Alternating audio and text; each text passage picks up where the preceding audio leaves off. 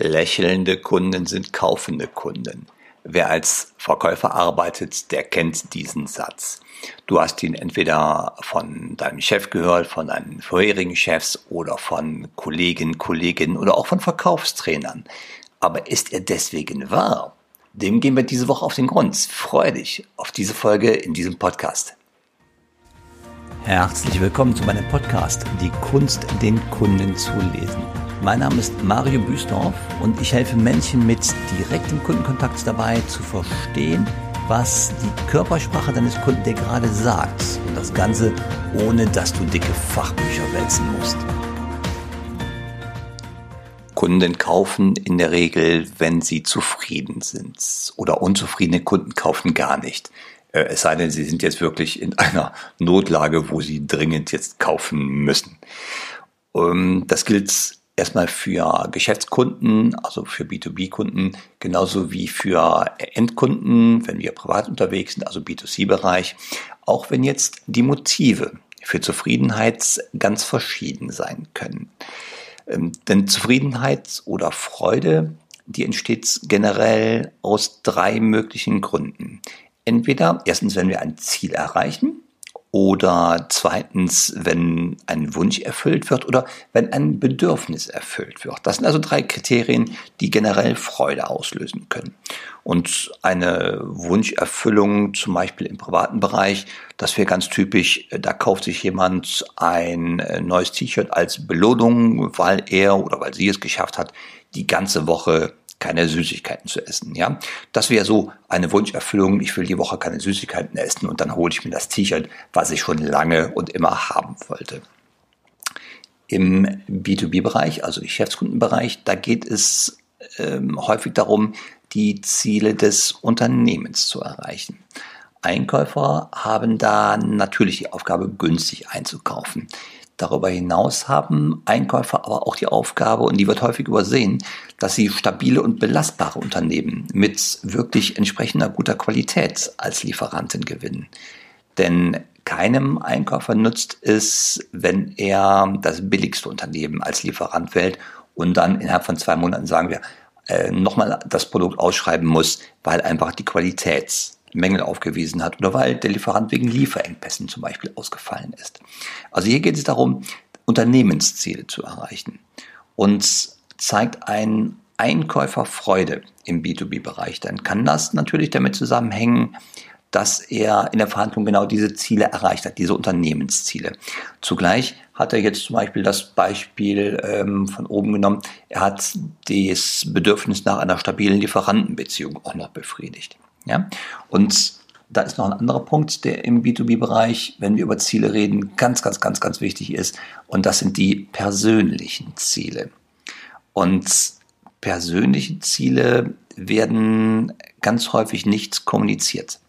Also zumindest werden sie selten äh, offen kommuniziert oder nach außen hin. Für die Entscheidungsfindung sind sie aber enorm wichtig. Lass uns mal kurz vorstellen. Vielleicht habt ihr so ein paar Bilder vor Augen, wo Menschen aus eurem Umfeld Entscheider beim Kunden sind. Und da sind manchmal Menschen bei, die sind sehr sicherheitsgetrieben, ja, ohne dass sie das jetzt so an die große Glocke hängen würden. Für die ist einfach wichtig, dass sie nicht schuld sind, wenn irgendetwas schief geht. Das ist so eine Grundhaltung, die trifft man häufig auch schon mal so im Behördenumfeld. Da geht es nur darum, nicht schuld zu sein, wenn irgendwas schief geht, ja. Und hier könnte sich zum Beispiel Freude einstellen beim Kunden, wenn mit einem Vertragsabschluss alle Risiken auf den Lieferanten übergehen zum Beispiel. Dann hätte man als Kunde alle möglichen Risiken abgewälzt und wäre es nicht schuld. Da wäre so ein Sicherheitsbedürfnis, was da befriedigt wird. Ne? Ähm, dann gibt's wieder andere Menschen, vielleicht fallen euch da auch in Graz ein paar zu ein, so vor dem geistigen Auge. Da gibt's Menschen, die sind wirklich erfolgsgetrieben. Das sind Machtmenschen, die haben ehrgeizige Ziele, ähm, vielleicht was äh, die Unternehmensziele angeht, die haben vielleicht ehrgeizige Ziele, was ihre private Karriere angeht. Und das ist der wichtige Punkt. Das heißt, diese werden sich Lieferanten suchen, die sie bei der Erreichung ihrer Karriereziele, ihrer ganz persönlichen Karriereziele unterstützen können. Diese Menschen ziehen also ihre Freude und dann natürlich später auch ein Lächeln oder ein Lachen daraus, dass sie ihre persönlichen Ziele erreicht haben. Das könnte zum Beispiel auch sein, ein Lieferant, der mir ein ähm, sehr gutes Netzwerk mitbringt, wo ich meine Karriereziele noch besser durchsetzen kann. Das kann aber auch sein, zum Beispiel, wenn der Entscheider ein äh, IT-Leiter ist, der hat ähm, eine erfolgreiche Einführung eines neuen Softwareprogramms hinter sich und das ist so innerhalb des, äh, des Unternehmens so der Prüfstand für ihn gewesen, kann er jetzt den nächsten Karriereschritt machen. Das wäre also auch für eine Person äh, eine Gelegenheit, Freude zu zeigen und zwar die Erreichung persönlicher Ziele. Diese Ziele oder ähm, Wünsche, Bedürfnisse, genau wie Emotionen. Die können sich, und das müssen wir nochmal kurz beachten, die können sich immer in drei Richtungen bewegen, äh, wenn man sich das so vorstellt. Die können sich zum Beispiel auf eine Person direkt beziehen. Die können sich aber auch ähm, auf die eigene Person beziehen. Oder sie können sich auf eine Sache oder auf einen Umstand beziehen. In der Praxis, wenn zum Beispiel ein Verkäufer nach dem Vertragsabschluss bei einem neuen Kunden echte Freude zeigt, dann kann das bedeuten, dass er entweder sich freut jetzt natürlich, also äh, weil er einen neuen Kunden gewonnen hat, er freut sich über sich selber, über seine Fähigkeiten, damit das er es geschafft hat. Ne? Oder er freut sich, dass der Ansprechpartner des Kunden ihm das Vertrauen geschenkt hat zur Lösung der Situation beim Kunden. Oder er freut sich ganz einfach über die Tatsache, dass er einen Kunden gewonnen hat, da ihn das in seinem eigenen Firmenranking im Kreis der Verkäufer weiter nach oben bringt. Ja, also das sind drei verschiedene Blickrichtungen oder Richtungen, die jetzt überhaupt, äh, auf die sich die Freude beziehen kann. Wenn der Entscheider des Kunden, nehmen wir mal die andere Seite, wenn es äh, der Entscheider des Kunden echte Freude zeigt, nachdem er äh, deinen Vertrag unterschrieben hat, dann kann es auch verschiedene Dinge bedeuten. Er freut sich zum einen, weil er selber das Ziel erreicht hat, seinen eigenen Wunschlieferanten durchzusetzen. Das wäre eine Möglichkeit. Oder er freut sich, weil er für das Unternehmen, jetzt als Unternehmensziel, weil er für das Unternehmen den äh, verlässlichsten Lieferanten gewonnen hat.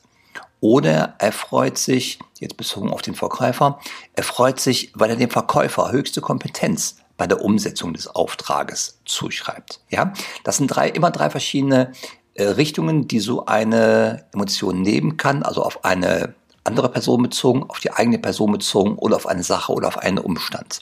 Und worauf es sich natürlich bezieht, das kriegst du nicht aus der Mimik raus, das kriegst du nur in Kombination mit der richtigen Fragestellung, die sich dann deiner Beobachtung anschließt. So, jetzt kann Lachen oder Freude, also ganz verschiedene Ursachen haben. Deswegen ist es grundsätzlich erstmal ganz wichtig, im Verkaufsgespräch die Mimik des Kunden genau zu beobachten. So, jetzt ist natürlich die Frage, wie sieht denn Freude in der Mimik aus? Ähm, wer jetzt denkt, klar, da lächelt jemand, dann habe ich Freude. Ja, ist richtig, aber auch nicht ganz. Denn ein Lächeln erstmal grundsätzlich gibt es mit und ohne Beteiligung des Augenringmuskels. Der Augenringmuskel ist der Muskel, der so kreisförmig unser Auge umschließt und der beim Zusammenziehen, beim Kontrahieren, sagt man, dafür sorgt, dass zum Beispiel die Augendeckfalte sich absenkt. Die Augendeckfalte ist der Bereich, zwischen der Augenbraue und dem oberen Augenlid. Also beim Kontrahieren, beim Zusammenziehen des ähm, Augenringmuskels geht diese Augendeckfalte von der Bewegungsrichtung her nach unten. Gucken wir erstmal. Lächeln oder Freude ohne Beteiligung des Augenringmuskels. Hier werden auf jeden Fall die Mundwinkel nach oben gezogen, ne? also mehr oder weniger stark, je nach äh, Grad der Freude, die gerade gezeigt werden soll. Das sieht wirklich aus wie ein Lächeln, ist in der Praxis, und jetzt kommen wir wieder zum Verkauf, aber die häufigste Form einer Täuschung im Verkaufsgespräch oder in einer Verhandlung.